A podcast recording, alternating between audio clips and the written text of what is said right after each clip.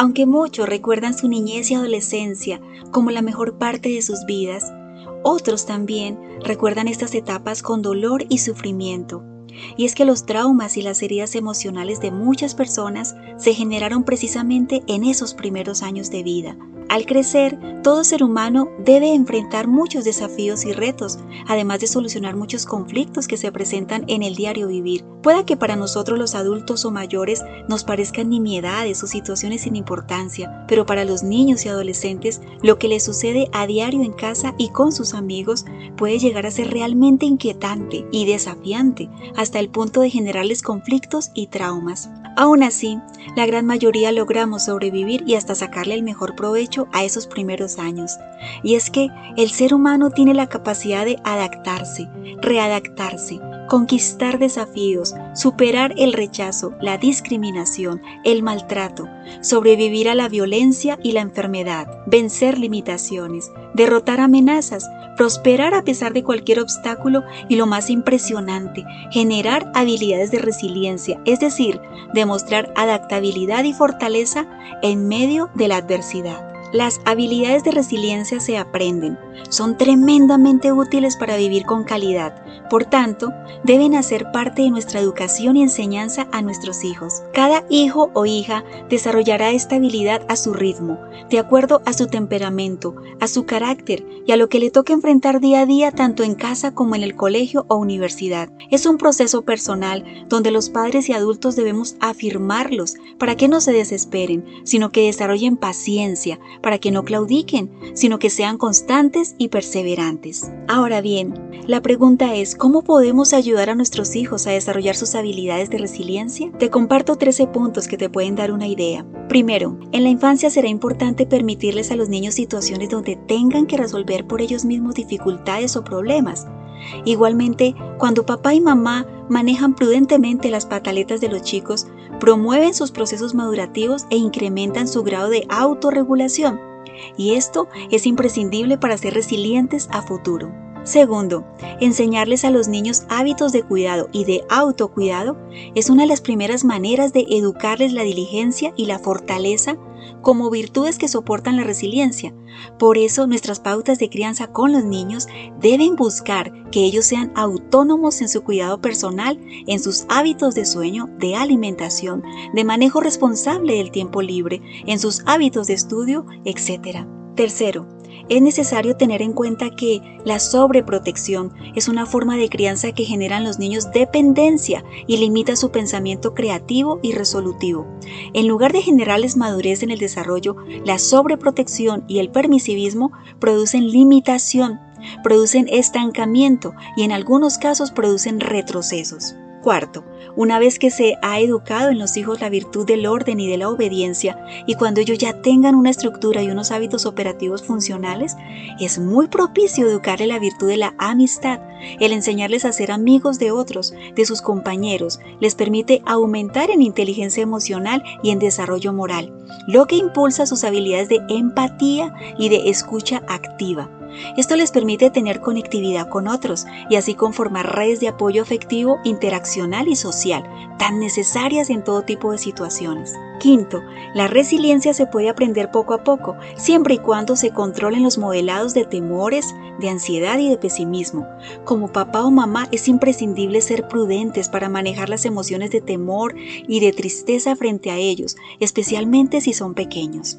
Sexto, ser cercano a tus hijos permite que ellos puedan tener confianza para preguntarte todo tipo de inquietudes y así poderles orientar para que tengan en cuenta los puntos de vista adultos y maduros al momento de enfrentar situaciones en su medio escolar y social. Séptimo, una manera de formar la resiliencia es permitir a tus hijos involucrarse en actividades sociales, en voluntariados, en campañas o situaciones donde ellos puedan ayudar a otros, donde puedan ver la situación de otros, donde se puedan percibirse a sí mismos fuertes, solidarios y colaboradores. Esto afirma su identidad y su autoeficacia tan necesaria para ser resilientes. Octavo, provee a tus hijos de experiencias donde puedan tener situaciones de éxito con esfuerzo, donde participen de actividades en las que puedan tener algo o mucho control para actuar y que les represente desafíos y metas.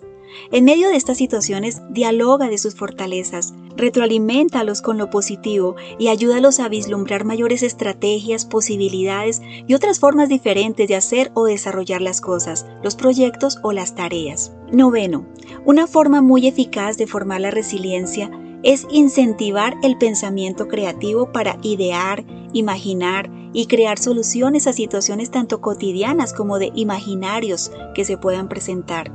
Puedes inclusive comentar situaciones reales de los medios de comunicación para proveer a los niños la solución de acuerdo a tu punto de vista. Décimo, promueve proyectos personales dentro de casa, estableciendo metas razonables para que los niños desarrollen la virtud de la perseverancia. Es propicio ayudarlos a avanzar paso a paso en los objetivos propuestos, que cada objetivo sea un desafío que les permita retarse a sí mismos, a luchar por los logros establecidos. Décimo primero, ejerce una comunicación asertiva dentro de casa, utilizando lenguaje afirmativo, optimista, lleno de confianza en la consecución de metas y en las variadas posibilidades de resolución para cualquier tipo de problema.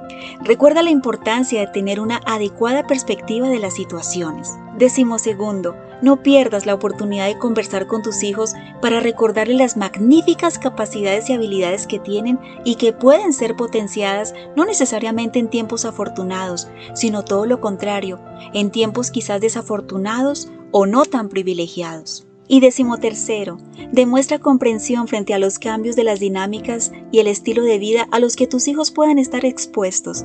Los cambios pueden asustarlos, así que puedes ayudarlos a percibir dichos cambios como parte de la vida, a realizar un análisis objetivo y a establecer nuevas metas. Recuerda que no es que sea necesario ocultar a los hijos todo lo que sucede en el mundo, simplemente se trata de ser prudentes y exponerlos a lo que ellos puedan estar preparados para ir enfrentando.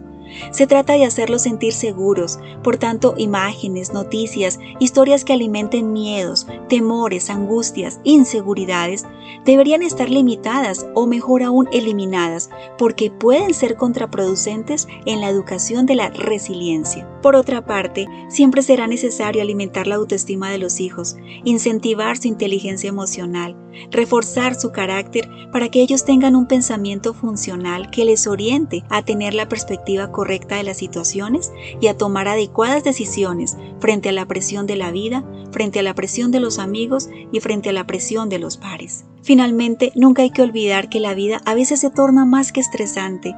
Cuando educamos la resiliencia en casa, podemos evitar catástrofes fuera de ella. Se trata de educar hijos fuertes, que tomen decisiones sabias, hijos perseverantes, que no se rindan ante los obstáculos, hijos que en lugar de sentirse o ser víctimas, sepan comunicarse, sepan canalizar, sepan expresarse, además de entender sus talentos para ayudar a otros.